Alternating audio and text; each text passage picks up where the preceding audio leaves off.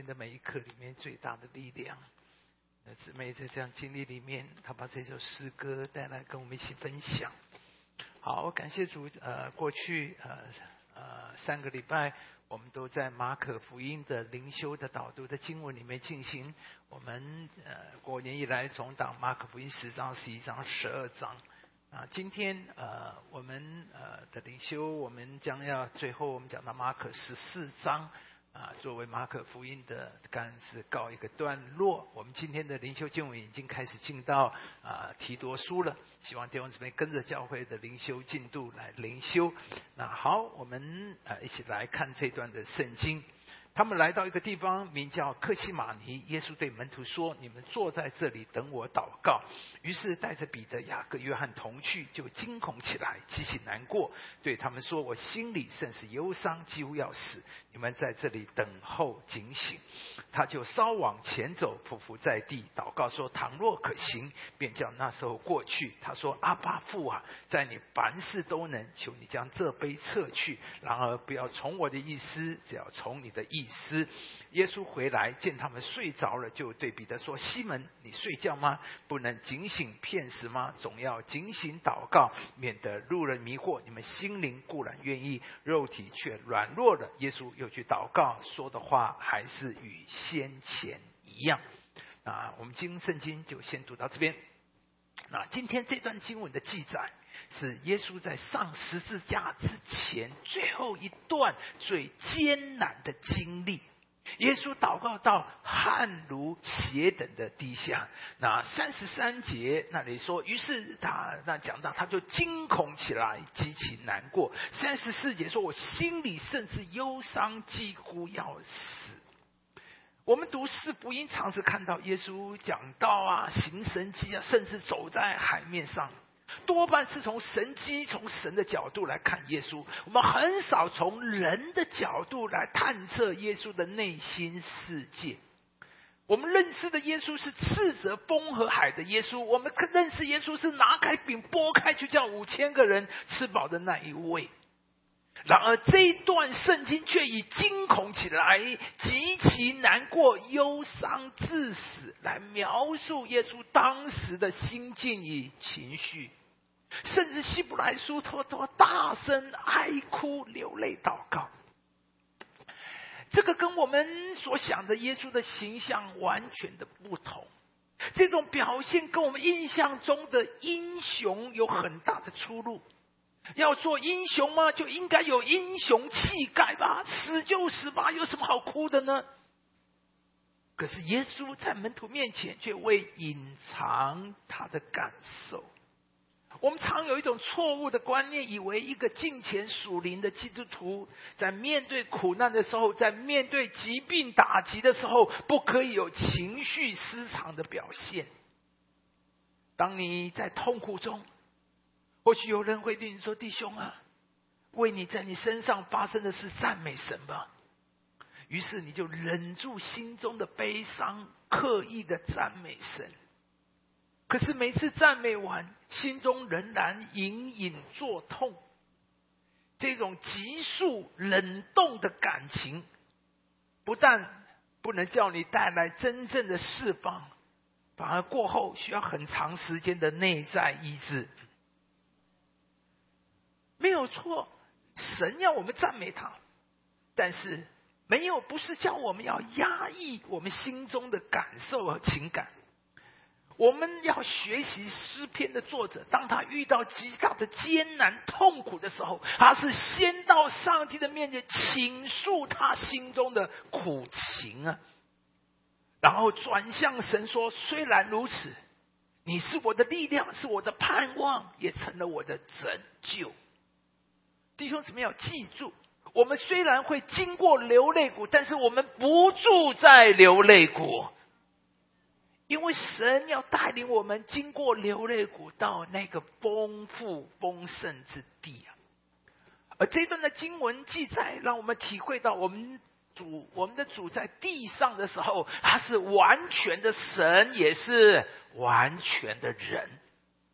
我们的主刻意跟我们一样，走过我们人生的每一个阶段。他刻意跟我们完全一样，好让他走过我们人生的每一个片呃呃呃道路跟片段。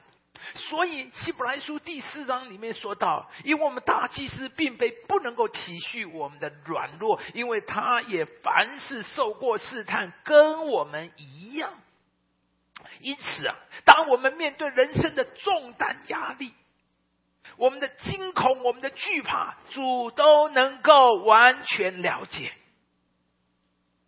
而耶稣生活的每一个片段，都是极其的宝贵，蕴含着许多属灵美好的教导，帮助我们怎么样在我们人生里面能够有过一个得胜的生活。我们的人生里都会有非常艰辛的一段。而有人得胜，有人失败，就在于我们怎么面对这样艰辛的时刻。啊，今天我们就要来看耶稣怎么走过他人生最难走的这一段路。第一，说等我祷告，跟我说一次，等我祷告。这里说，他们来到一个地方，名叫科西玛尼。耶稣对门徒说：“你们坐在这里，然后呢，等我祷告。”科西玛尼是一个橄榄园，你到以色列，你就会看出到处都是橄榄树啊。所以，科西玛尼是一个橄榄园，正在橄榄山的西面山坡。而这个园子呢，很可能是耶稣跟门徒每一次到耶路撒冷的时候，常常会去的地方。所以，当耶稣进到这个园子后，就对门徒说：“你们坐在这里，等我去祷告。”面对他生命里最重要的一刻，耶稣去祷告。在短短的几节经文，一共四次提到祷告。在三十二节说：“你们等我祷告。”三十五节。他俯伏在地祷告，三十八节对门徒说：“总要警醒祷告。”三十九节呢，耶稣又去祷告。耶稣是用祷告走过他人生最艰难的一段路，而我们看门徒们是怎么样？耶稣回来见他们怎么样？睡着了，就对彼得说：“西门，你睡觉吗？不能警醒片时吗？”耶稣忧伤、恐惧、困倦，面对征战，他就去祷告；而门徒呢，他们心里忧伤、困倦，就去做什么？睡觉。这会不会也是我们一样？我们需要祷告的时候，我们就忘了祷告；需要祷告的时候，我们就去在睡觉。祷告是我们人生面对困境最重要的出路。这也是耶稣在这里给我们的榜样。很多人在困境、压力的时候，不然就变成了暴躁、紧张、急躁。当然，这时候周围的人都很倒霉，不然就变成了内压、胃溃疡、睡不着觉、忧郁症。当然，更糟糕的就是陷入绝望里，甚至自杀。去年选举的时候，屏东有位候选人。因为在选举的时候压力太大，竟然喝农药自杀。啊，去年韩国演艺圈里面连续有八个演艺人员自杀。啊，大部分的原因都是一样，就是因为在演艺圈里面有很大的压力。啊，忽红忽不红，你知道演艺人员是很惨，啊，永远不知道下一个。他还是不是呃呃一线主角男主角女主角等等啊？所以有很多的演艺人员在续约这个签约上面出了问题，或在剧中的戏份越来减少，压力太大，呃自杀。你知道没有神的人，有时候困境就变成了绝境，而有神的人呢，在神那里总有出路。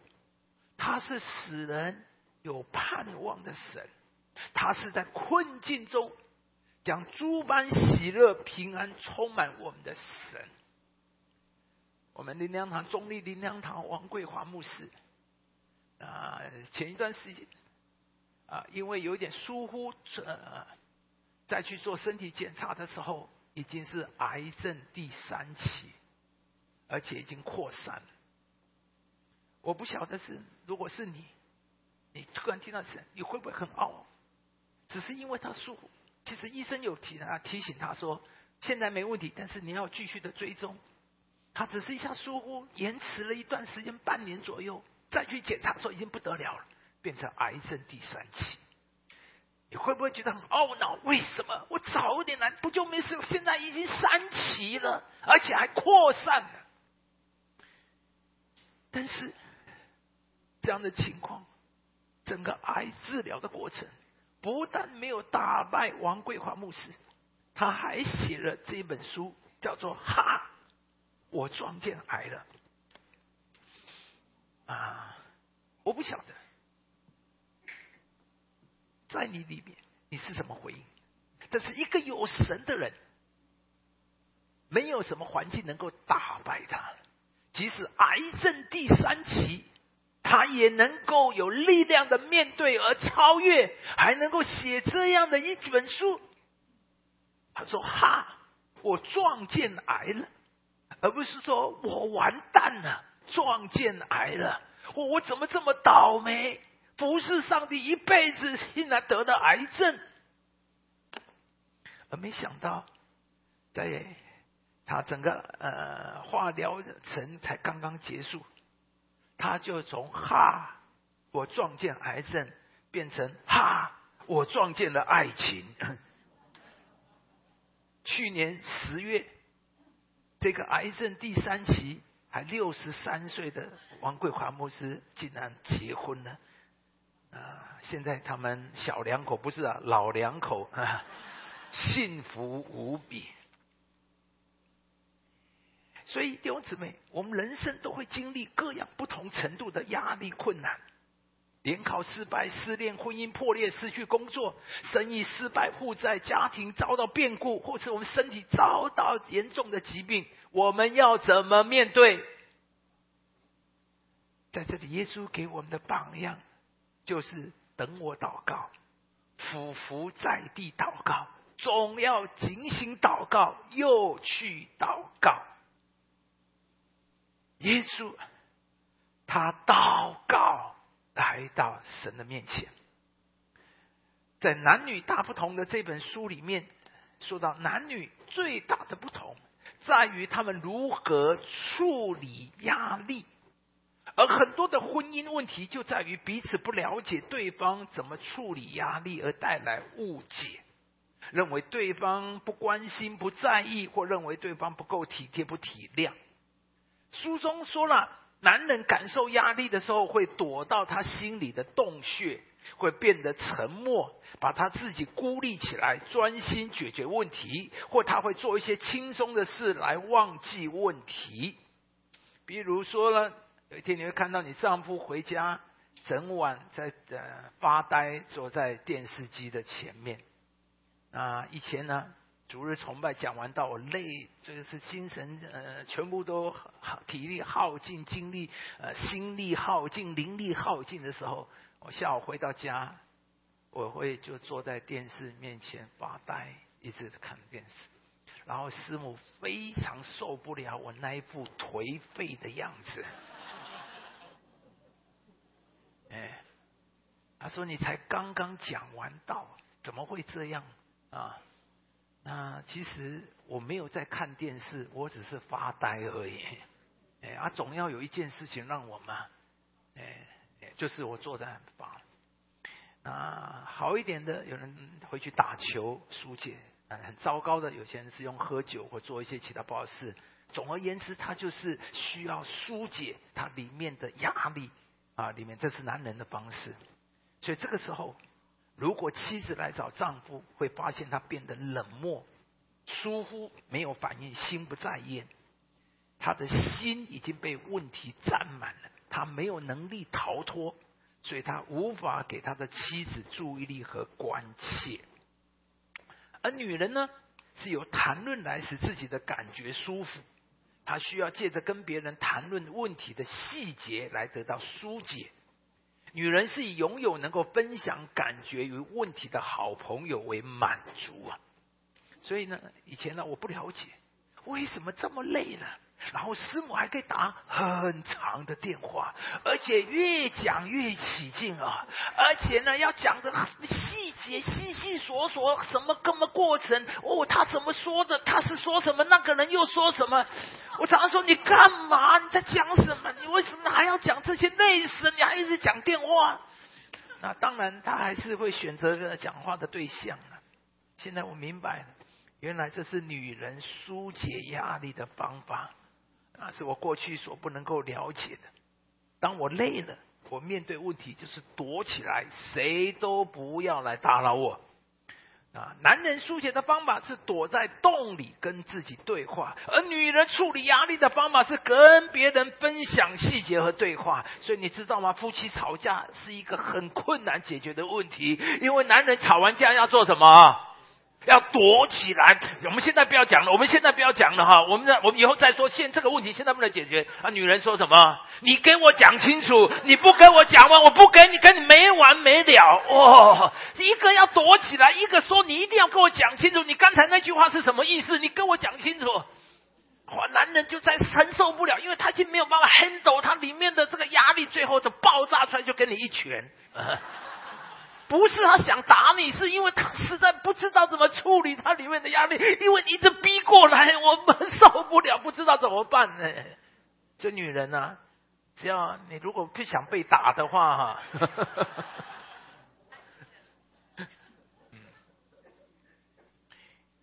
但是听听好了，无论是男人的方式，或是女人的方式，同样一个都是对人说。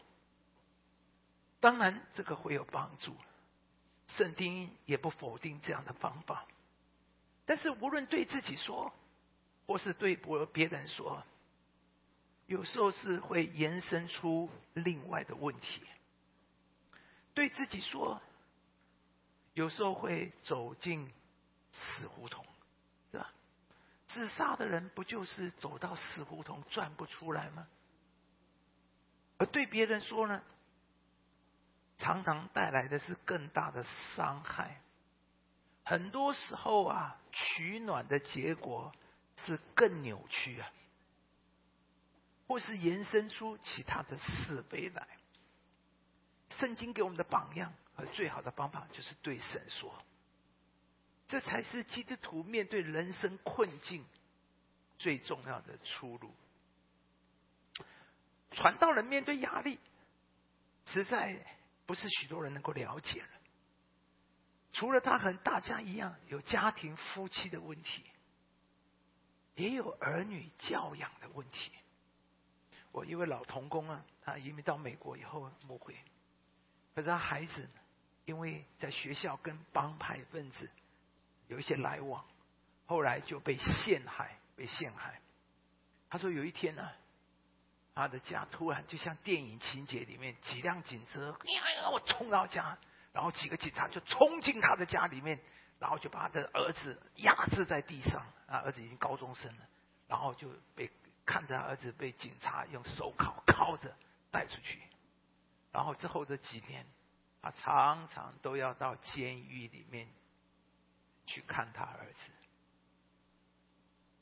很多的时候。他要一边到监狱的路上，可能在监狱的路上还要打关怀电话，呃，一边却要去监狱看他的儿子。有时从监狱刚刚从监狱回来，要去再探访一个跟丈夫吵架的妻子，要去安慰他。你知道内心的煎熬是有多么的痛，多么的苦。除了我们一样有儿女教养问题。我们一样有父母生病住院，一样要到医院整夜的照顾。师母的父亲，我岳父还在的时候，曾有一段时间在医院住了八十几天呢。不是住院一个礼拜、两个礼拜、三个礼拜，是八十几天。这八十几天谁照顾的？白天我们请人照顾，可是买晚上，就是我跟师母轮流。今天你住在医院，明天我住医院，就这样八十几天。这八十几天，我们一样天天要到教会服侍，我们一样要打关怀电话，我们一样要带小组，我一样要再带领敬拜，一样要带祷告会。在这八十几天的里面，真的是想想靠着上帝的恩典能够走过来。啊，那时候我是是台北力量执行牧师，啊，那时候正在小组转型啊，然后我整个的转台北力量堂最重要小组转型计划里面。我就是在医院每天半夜在那个医院的病人的吃饭的那个桌子，大家知道吗？医院有一个病人吃饭桌子，就是可以推到他床上那个。我因为半夜没办法睡，我就把桌子推出来，就在医院病房外面的走道上面写计划。那个计划转型就是这样写出来的，厚厚一叠。当然，这个计划充满了恩高。因为你们充满了爱和怜悯不是。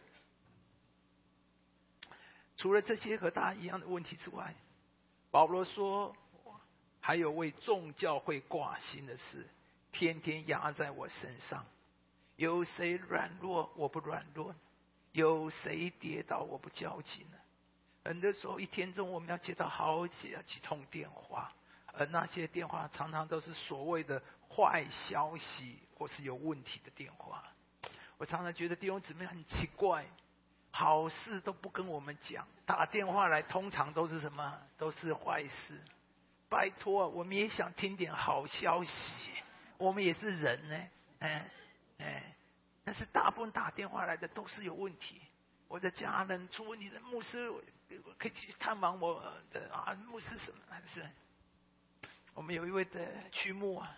他说：“一个早上刚刚来教会没多久，他进教会来，就一个地方打回来，说牧师，我被之前失去工作，明天就没工作。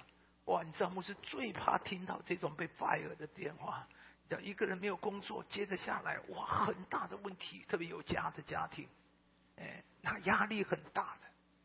牧师也说那是你家的事，跟我何关呢？你告诉我干嘛？” 不是这种电话来，牧师马上就沉下来，啊，然后接着下来没多久，另外一个电话打电话来说，牧师我受不了了，我要跟我老婆离婚。哦，哎，不行啊，这就慢慢来的，慢慢来的，我们怎么样？然后电话再帮一下，电话一个小组长打电话来说，牧师我不行了，我们小组问题太大，我做不下去了，呃，我小组长不干了，啊。一个早上就是，然后更冲突的是，才刚刚去主持追思礼拜完，说要与爱哭的人同哭，我们将来在天上还会再见面的。然后呢，回头讲了，赶快冲去第二个地方去主持另外一个什么婚礼。神所配合的人不可以分开，要与喜乐的人同乐。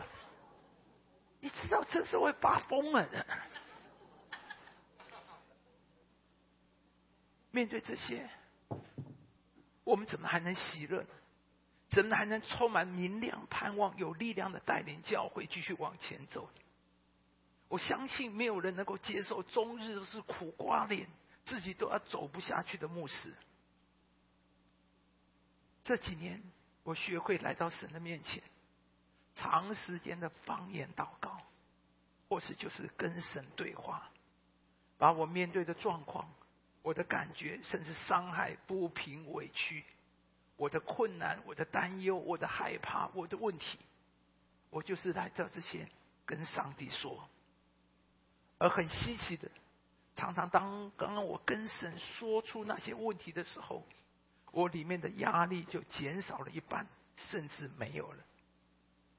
当我向他敞开，神就把他的光照亮在我的里面。有时候他医治我、安慰我、鼓励我，给我看到更大的盼望、更大的盼望。几年以前，有一天一个区长就约我说，他要跟带他们弟兄来跟我谈一谈。那我当然说好啊。那天那个教室情况我很了解。那当时我们还是男女分组，这位区长是一个很优秀的一位弟兄，他带领了一群弟兄也都非常的优秀。啊，那群弟兄也都是四十多岁社会的精英分子，呃，教会社会上都是呃中阶的那些经理人员了。所以他们时间到，我一见，哇，他们一起进来，大概有将近十个弟兄，每一个都是穿西装的四十几岁的男人。你知道，一群男人通穿西装，啊，真是很漂亮的一幅图画，很帅，哎。啊，十几个他们一起进来就坐定，啊，全部他们大概全部都穿西装，只有那天只有牧师一个人穿夹克，全场里面，哎，牧师最像那个小瘪三的那个，但是你知道，接下来一个多小时，十几个人指着牧师责备牧师，说教会这里不好，那里不对，这里不对，那里不对，一个多小时。十几个男人，而且都当然对教会，当时都是我们教会的中介，也当然是社会最重要的。十几一个多小时，指着教会这里，当然有些问题是事实，没有一个教会是完美，没有一个教会做的。但有一些问题是过程当中问题，也有一些问题是呃是做法的问题。但是无论如何，都决定讲的是一些问题。这些男人都很聪明，都在公司管理公司，所以他们的话都是很厉害，而且都是某些可有见地的。但是这一个多小时，牧师面对这十来个人，对着我一个多小时。当然，一个整个过程，牧师有时候跟他们解释，不断的跟他们道歉道歉。当然，这，请问过之后，牧师的感情是什么？我会不会受伤？我会不会有压力，我里面也有很多很多的委屈不平。我也可以说，你们这些人没良心，你们没有一点点知识模式。我每一天四点多五点起床就到教会，每一天差不多都是晚上九点十点回去。你们没有一点，就算有这些，你们不能讲一点好的，全场没有一句好话，全部都责备我们做的不好，这里不好。心里很想报复啊！魔力来走了，哎，我也有很多的抱怨，我也可以有很大的委屈，我也可以很受伤、很自怜，我也可以把自己就躲在洞里面舔我的伤口，我也可以变成很受伤，从此看到那些人眼神都怪怪的。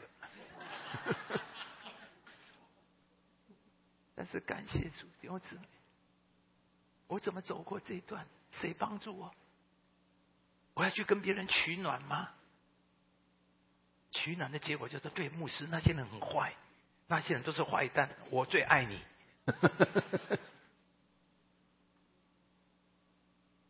只有到神的面前，上帝能够反转这一切。上帝成为我的出口，上帝成为我的出路，上帝成为我的力量，上帝成为我的安慰，上帝成为我的鼓励，成为我的提升，所以我就有能力来爱他们。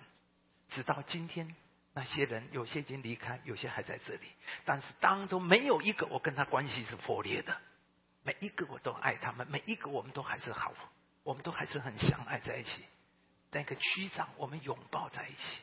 为什么能够这样？因为神在我们里面，因为你是从神那里有出路。上帝是一切的答案，上帝让我们转过来。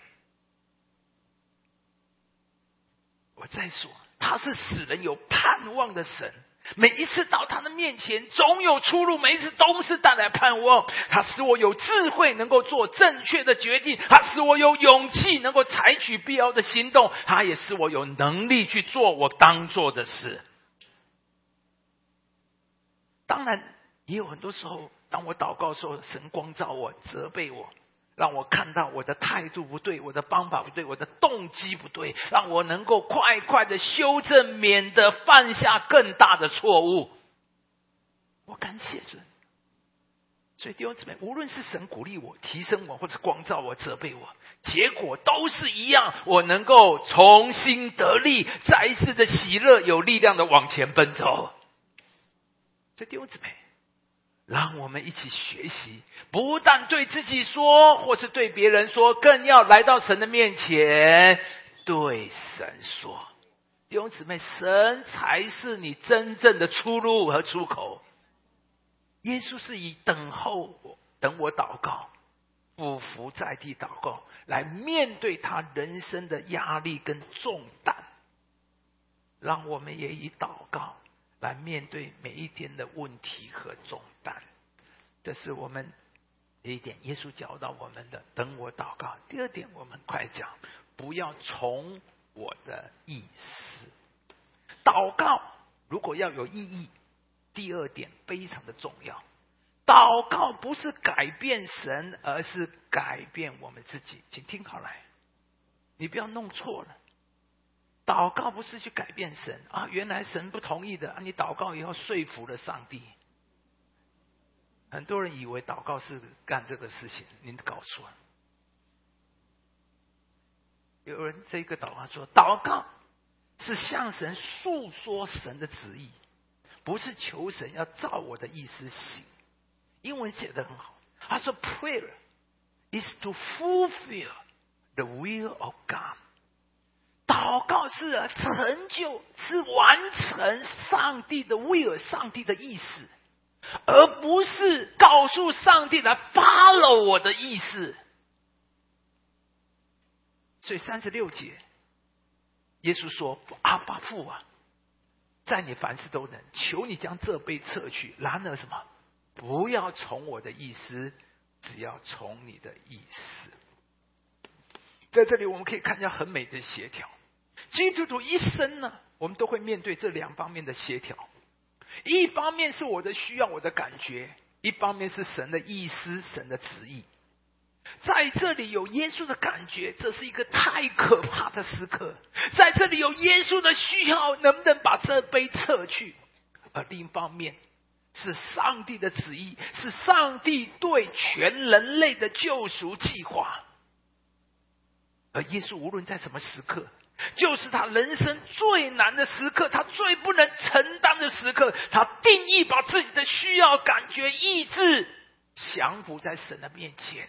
啊，对神说：“不要从我的意思，只从你的意思。”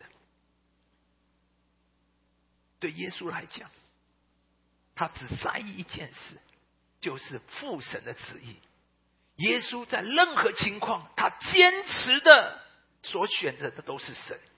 虽然他三次为他的需要祷告。他说：“主我倘若可行，叫那时候过去。第二次又祷告一样，第三次还是一样，你就看见耶稣多么的迫切。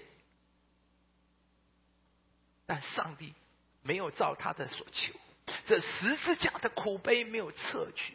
但是从四十二节，我们看到一个非常重要的真理。他说：‘起来，我们走吧。’在这一节里面，我们看见，虽然这个祷告好像没有实现，没有蒙应允，但借着这祷告，他得到的力量继续往前走。你知道这段经文告诉我们一些真理，就是他说：“Pray，don't change things。”然后呢，就 Pray 会 change us。意思就是说，当祷告没有改变事情的时候，祷告改变了我们。然后这样非常重要。改变了我们怎么样？使我们变得超乎平常的刚强、坚定跟勇敢。我对神的体会就是，神做事的方法，尝试先改变我们这个人，然后才改变环境。你听好，这是我学习体会上帝的心。神做事都是先改变我们这个人，才改变环境。而我们常常都是要神改变什么环境？那你就可能，上帝的优先次序跟你不一样，因为神最在乎的是谁？在乎的是人，他在乎的是你。改变环境只是让你很快的舒服一下，只是替你好像赶快解决问题，让你能够 release relax，让你好像觉得啊舒快的畅快了。但是你没有改变，你没有成长，你没有学到什么，对你个人的生命塑造不会有太大的帮助。所以保罗跟主一样，也有相同的经历。他三次为他的刺来祷告。保罗三次为他身上有一根刺，带给他有很大的痛苦、很大的困扰。不然祷告保罗不会祷告三次。但是神都没有答应他，而神给他的答复是什么？我们都知道这节新闻，他对我说：“我的恩典够你用，因为我的能力是在人的软弱上显得完全。”所以听好了，祷告不一定改变事情，但是祷告一定会改变我们。神对我们祷告最有力量的回答，就是我们大声的来读来，我的恩典够你用，我的能力是在人的软弱上显得完。所以弟兄姊妹，祷告不一定会改变环境，但是祷告一定会带来两样东西。第一个就是恩典，第二个是什么？能力。听好了，祷告不一定会立刻改变环境。但祷告一定会带来两个，一个是恩典，一个是能力，而我们所需要的就是这一个。对，你的孩子五岁的小孩拿一个哑铃，一公斤的哑铃，他觉得重死，爸爸赶快把它拿走。你把它拿掉了，可以，他就没事了。可是他不会练出肌肉来。他所需要的是给他能力。你是二十岁的。二十岁的人拿一公斤的哑铃算什么呢？所以重点不是那个哑铃有多重，那问题是你有多大的能力。你有能力的，一公斤算什么？有一次我到一个健身房啊，你知道那很多的机器啊，我每一个健身房拉的啦、弄的，我都是把那个不是有那个是那个的的重量的哈，我都把它抽出来放在第一个。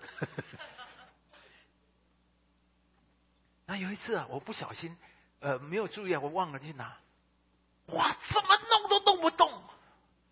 然后我一看，哇，吓死了！他是放在最下面那个，哇，那个里面那么那么厚的铁在那边。我说那是谁呀？那是什么个大力士？他可以，哇！哦，我就说同样是人哦，那个力气差很太多了。哦，那个我是连一块都觉得很重，他那个那么多块，那个插在那边，哦，他还跟拿得起来，哦吓人了，真的实在是。这问题不是神要我们变成这么多的铁都可以啊这样的起来，哎，那才是重点。而神不是每一次哦很痛哦，啊不用那么重，赶快拿起来，根本不用铁，啊最好一拿，哎呦好轻松，好舒服哦，这样算什么运动啊？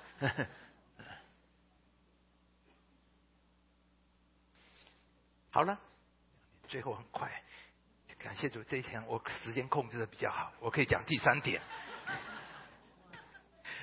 第三点，因为我觉得一定要讲，呃，第二第一堂没讲，第三点实在太可惜了，请听好了，最后非常重要，最后五分钟我要把它讲完。精心祷告啊！耶稣回来见他们睡着了，他说：“你不能警醒骗死嘛，总要警醒祷告，免得路人迷惑。你们心灵固然愿意，肉体却软弱了。”你知道不？彼得不明白耶稣的话，他说：“跟我们很多人一样。”我忙了一天，累坏了，我的心情又不好，我哪还有力气来祷告？我哪有时间祷告？我们就跟彼得一样，认不清楚祷告的价值，说：“拜托耶稣啊，我现在困死了，我忙了一天了，我累坏了，我刚刚才被老板臭骂一顿，我心情很不好，我没时间，我没心情祷告。这种情况我还祷告什么？”当天彼得就向每一位基督徒示范了不祷告的结果是什么？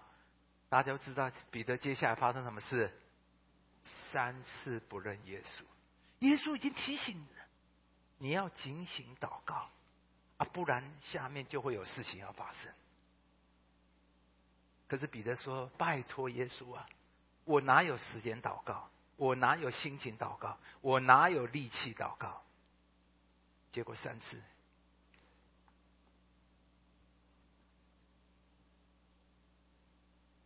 当三次，第三次彼得败得很惨，他甚至在一个使女面前发咒起誓：“我发誓不认耶稣，不认识耶稣。”圣经说立刻鸡叫第二遍，然后思想起来，彼得就怎么哭了？彼得出去痛苦。因为他不能接受。我怎么可能？我彼得怎么可能做这样的事？我彼得怎么可能败得这么惨？弟兄姊妹，耶稣比我们更认识、了解我们自己。他已经警告彼得说：“你心灵固然愿意，下面说什么？肉体却软弱。”我二十几岁刚刚出来传道的时候，三十岁，你知道每一个礼拜六我一挤祷告几个小时，所以我听说有些牧师礼拜六晚上还看电视。你知道我里面出来哥说啊，这些牧师会下地狱。明天要主日崇拜，他还敢看电视？你知道吧？当时我觉得我不可能，我不可能做这种事情。但是弟兄姊妹，时间迁移，有很多的事你以为你不可能，就像彼得认为我怎么可能？不可能。耶稣早就提醒你，没有祷告，只有一个地步，只有一个命运，就是失败。因为你的心愿意，肉体却什么？表示什么？由不得你。你没有你以为的这么厉害，你没有以为你的那么强。我们很多时候觉得我没有问题，不可能的事。不要讲的太快。过了几年。我现在是没看电视，那我看什么？看手机。因为以前只有一堂崇拜，我现在是五堂崇拜。每一个周末我讲的是讲五堂，很多东西改变，很多的事情是，这是我们祷告最大的问题。像彼得一样，我觉得我困死了。我哪有力气祷告？事情都做不完了，我哪有时间祷告？一位牧师说：“祷告是战场，这个战役的胜负是在祷告中。生命中只采撷祷告的战利品。”我觉得他讲，你生命中所有的战利品是在祷告里面，你只是在采撷你的祷告的战利。难怪有很多人收到不了什么的果子。这位牧师说：“如果你不能凡事先跟你创造的主讨，实行那个工作是困难。我真的体会，就怎么有很多的困难问题，为什么会发生？就是因为你缺了祷告，你没有祷告，所以你做了一个很糟糕的决定。你以为那是很聪明的决定，你还以为你做的是对，是因为你没有在祷告里面没有亮光，没有启示，你做了会让你五年都补不回来的一个遗憾。”有多少人就在旷野转啊转？你要花多少时间去弥补你做错的一个决定？因为你没有祷告，没有祷告就会像彼得一样，你遇到了你不可能一个惨败。这所有很多的困难是我们自找的。耶稣已经提醒我们了，要警醒祷告，可是我们却说：“拜托，没时间，没力气，没办法，明天我已经。”来不都不用到，所以在你做的事情上没有上帝的恩高，没有上帝的恩典，没有自由，没有启示，没有亮光，没有智慧的灵，没有谋略的灵，没有能力的灵在你身上，你全部是靠着你的双刺赤手双拳去打仗。有了耶稣，但是你说耶稣拜托，现在没时间，请你不要来打打扰我，我我我现在很忙，我要自己打。上帝说：“我有个巨人，我在那边，我这么大，我有聪明的灵、智慧的灵、谋略的灵在那后面，啊，不需要你，我自己来。”这就是基督徒。你不祷告的意思就是不需要你，我自己来。我现在很忙，请你不要打扰我。这就是在我生命中，祷告节省了很多的时间。每一次我妹每一天时间表祷告要。主编启示我如何更有效的用我的时间。弟兄姊妹，祷告绝对是节省你的时间。你一个人能够抓多少只鹌鹑？上帝用东风一吹来，从这里走一里路都是鹌鹑，从那里走一里路还是鹌鹑，这里再走一里路还是鹌鹑，那里走一里路还是鹌鹑。你人生最大成就，你双手能够抓几只呢？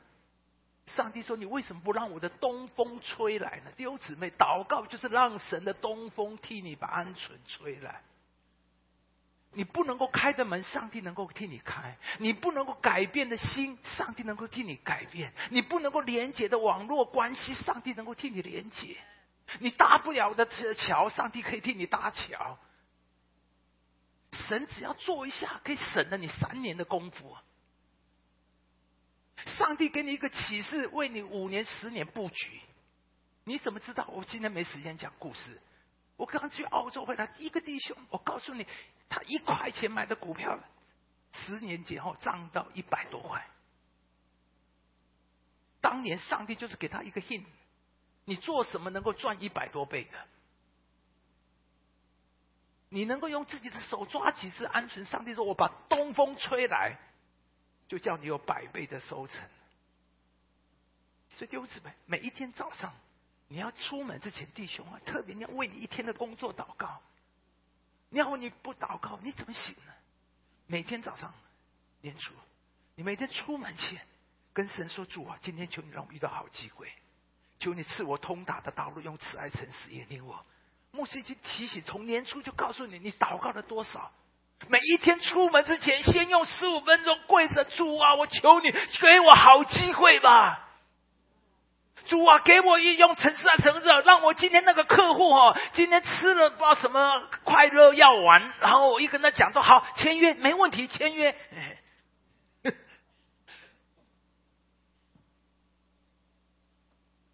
天出门，上帝主啊，今天求你给我加倍的生产力，求你给我加倍的业务的机会，求你给我加倍的创新跟创意。这个祷告，你有祷告吗？不要当牧师，只是在讲台上讲给你听。你要去祷告，你每一天早上起来要祷告，出门前要祷告，上办公室之前要祷告。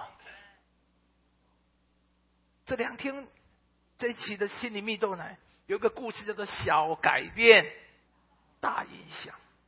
我很快讲完这个故事，拜托，时间又完了。好，今晚讲完就过结束了。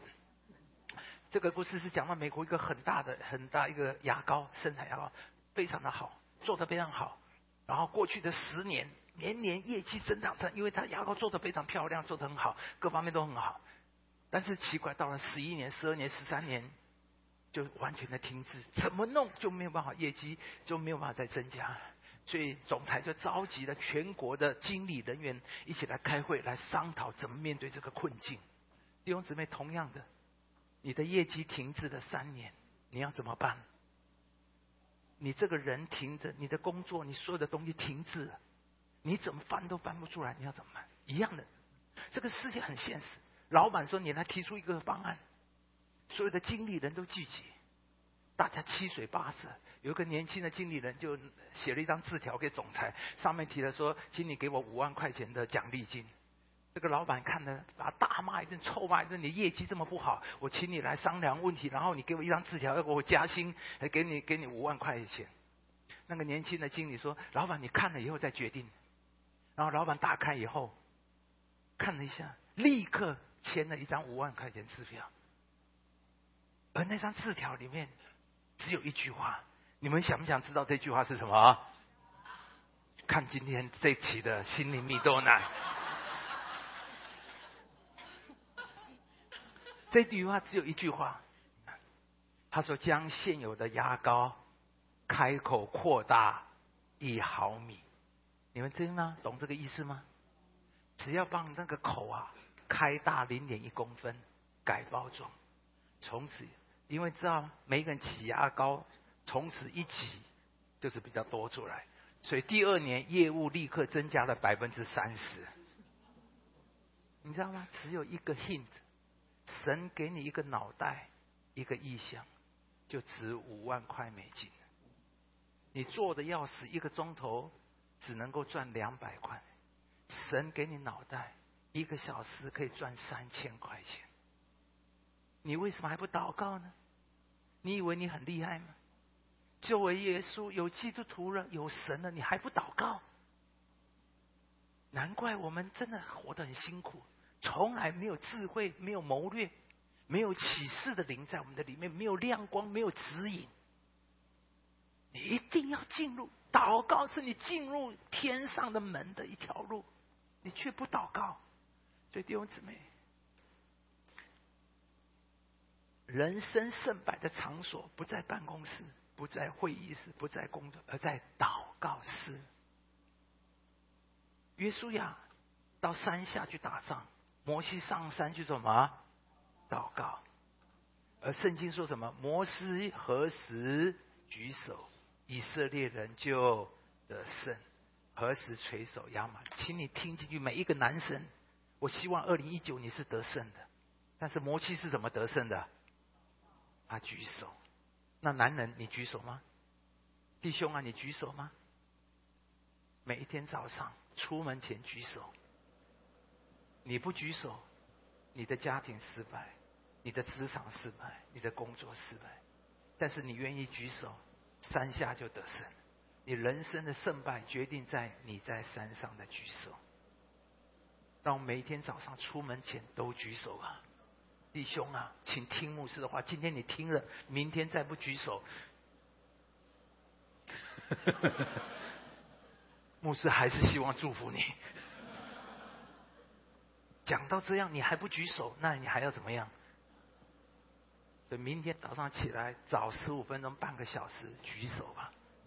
为着你的家庭，为着你的面对的客户，面对今天，求上帝给我好的机会，给我通达的道路，给我双倍的生产能力，给我加倍的业务机会，给我加倍的创意跟创新。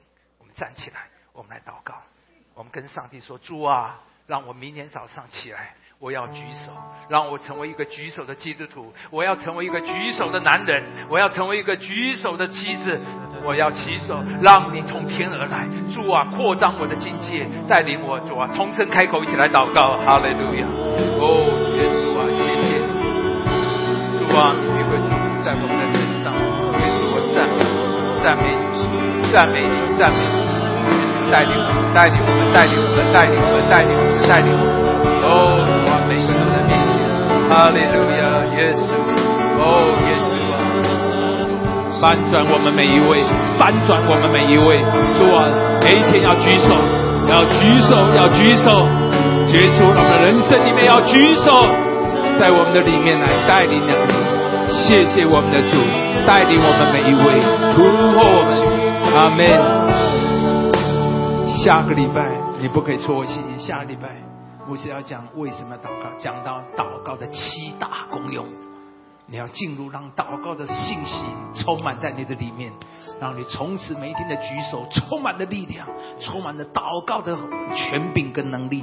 在你们祷告恩待我们，但愿我主耶稣就是会天赋的慈爱、圣灵的交通感动，与我们众人同在，从今时直到永远。一起说，阿门。